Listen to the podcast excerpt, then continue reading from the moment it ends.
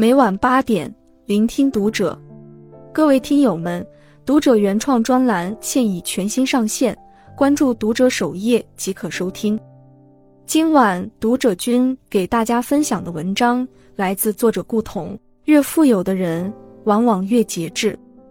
梭罗曾说：“一个人放下的越多，才越富有。”人生的富有不是体现在物质上，而是发自内心的丰盈。内心丰足，生活才能豁达明亮；内心匮乏，人生便会焦虑迷茫。所以，越富有的人往往越节制。一，对于金钱不攀比。认识一个女孩叫李小燕，在一家外企工作，收入颇丰，每年的旅游必不可少，每季的潮流服饰也不会错过。手里永远都拿着最新型号的电子产品，但是他自己却一直有种莫名的空虚感。直到有一天，他和前辈聊天，才捋清这种感觉。前辈虽然工资不低，但从不追求名牌，平日里的打扮都是简洁素雅、得体大方。小燕问前辈：“你看上去好像从不追求时尚品牌，日常的花销你都会买些什么？”前辈说。我平常比较爱买书，走到哪只要遇到书店都会买。对我来说，有书可读就足够了。每个人眼里重要的东西都不一样，也许对追逐时尚的人来说，更喜欢小燕的生活方式。但小燕渐渐也明白了，是内心的欲望让她不断产生攀比心，而前辈的花钱方式，则是屏蔽了外界的烦扰，过着充实满足的生活。谁动了我的奶酪中的一句话，可谓一语中的。永远不要把自己和别人比较，也不要把自己的快乐建立在和他人的比较中。人生短短几十年，不要为攀比活着。曾听过一句话：精神上的贵族不一定富有，富有之人不一定是贵族。我们总是对自己拥有的视若无睹，却习惯拿自己的不足和别人的长处攀比。生活中，精神富足尤为重要。若用于物质欲望，即使拥有再多，也会觉得不够。相反，物质生活清贫，并不影响内心世界的充实。知足而能自在付出，才是真正的富有。二，对于认知不争辩。《麦田里的守望者》中有这样一句话：不要和一个傻瓜争辩，否则别人会搞不清楚谁是傻瓜。生活中。没有两个人的认知是完全一样的，一味与他人争对错，浪费的是自己时间。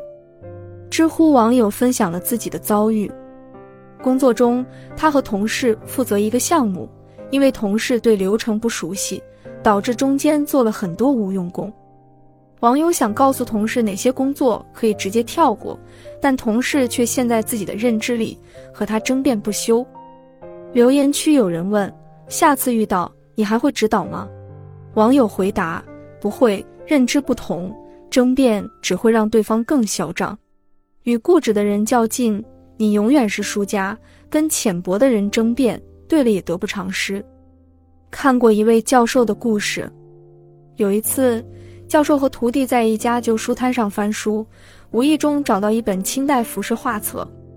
老板满脸不屑地说：“你们眼光不行。”这本画册是大陆货，我这边有《芥子园画谱》，要看看不？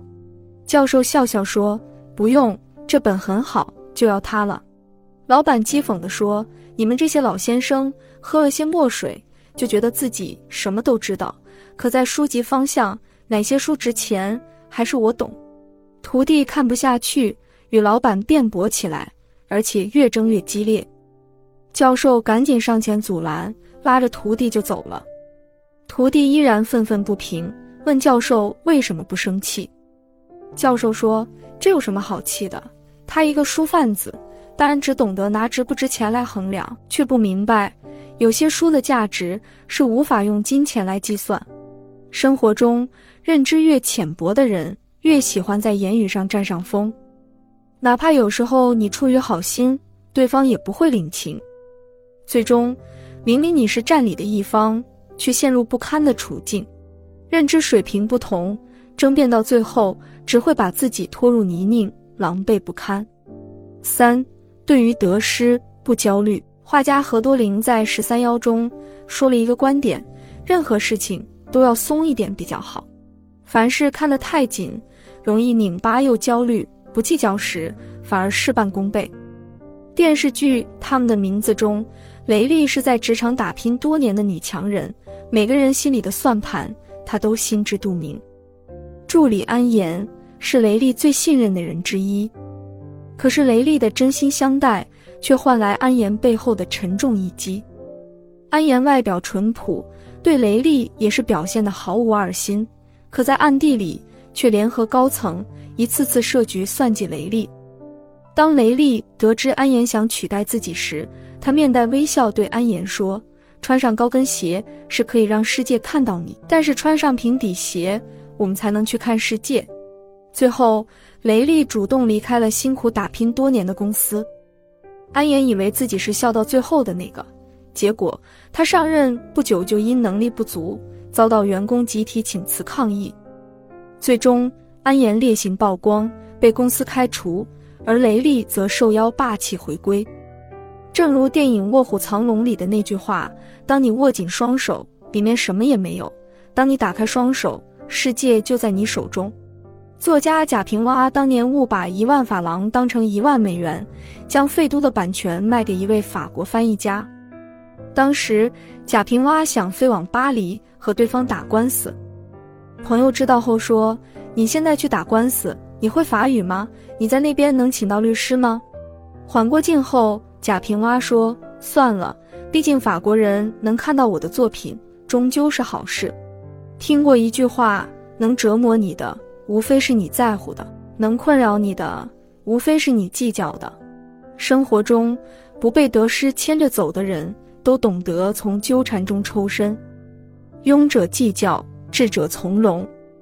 人生苦短，千万不要为不值得的人和事浪费时间、消耗精力。《极简生活》一书中有这么一句话：身边的杂物就跟我们身上的赘肉一样，赘肉越少。心就越轻松。诚然，人生本就是一场修行。有人输给了攀比，有人输给了认知，有人则输给了焦虑。而真正能走远路的，永远是那些内心丰盈的人。点个再看，从现在起，守住内心，才能扬帆远航。关注读者，感恩遇见。